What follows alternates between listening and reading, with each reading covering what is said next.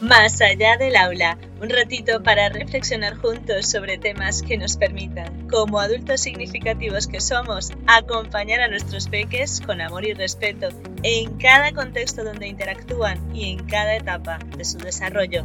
Así que estoy contigo cuando sea que me escuches.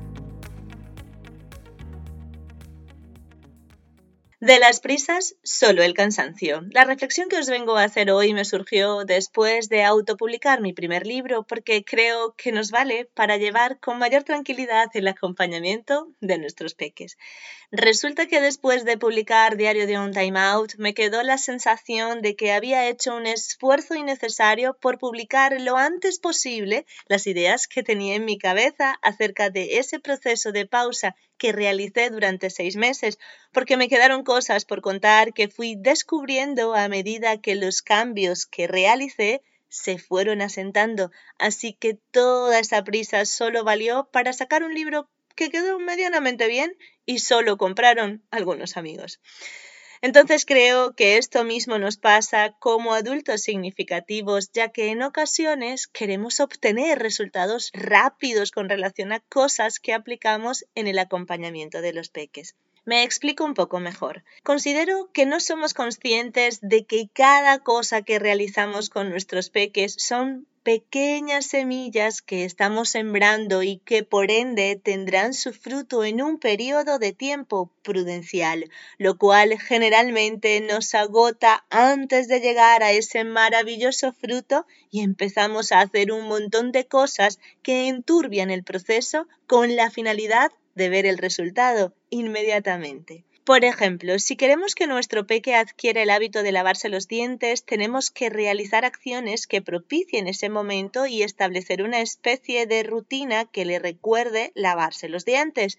Lo que no debemos hacer es un día amenazar, otro día premiar, otro día dejar que no lo haga porque ya estamos agotados de repetir lo mismo siempre. ¿Acaso vosotros que sois adultos no se os pasa alguna vez lavaros los dientes? Los aprendizajes tienen que tener significado para ellos, por eso explicar en función de la edad no es una tarea vacía, es una semilla que les permitirá comprender cada vez mejor el mundo que les rodea y por tanto descubrir la importancia de las cosas que les pedimos que hagan. Asimismo es importante servirles de modelaje porque paso a paso a lo largo de su desarrollo esa información verbal, emocional y actitudinal que les estamos transmitiendo les acompañará dándoles sensación de respeto y pertenencia que favorecerá su confianza, su criterio y su empatía a corto, mediano y largo plazo.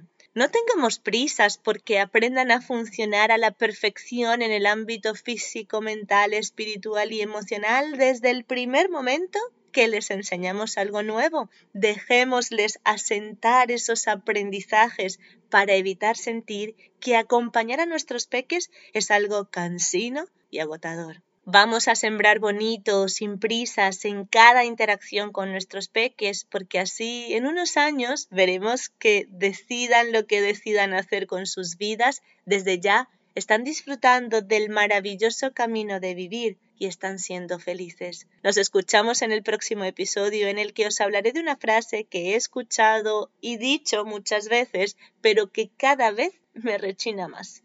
Un adulto que castiga y grita es un adulto sin recursos. El episodio se titula Adultos significativos. ¿Sin recursos? Porque quiero ahondar en esos recursos. ¿Me acompañáis? Si te gustó este episodio y crees que puede aportar a otros, compártelo. Nos escuchamos cada miércoles y viernes para reflexionar juntos aquí, más allá del aula. Recuerda que puedes contactar conmigo a través de Instagram entre saberes y sabores o en la web entre saberes y sabores.com.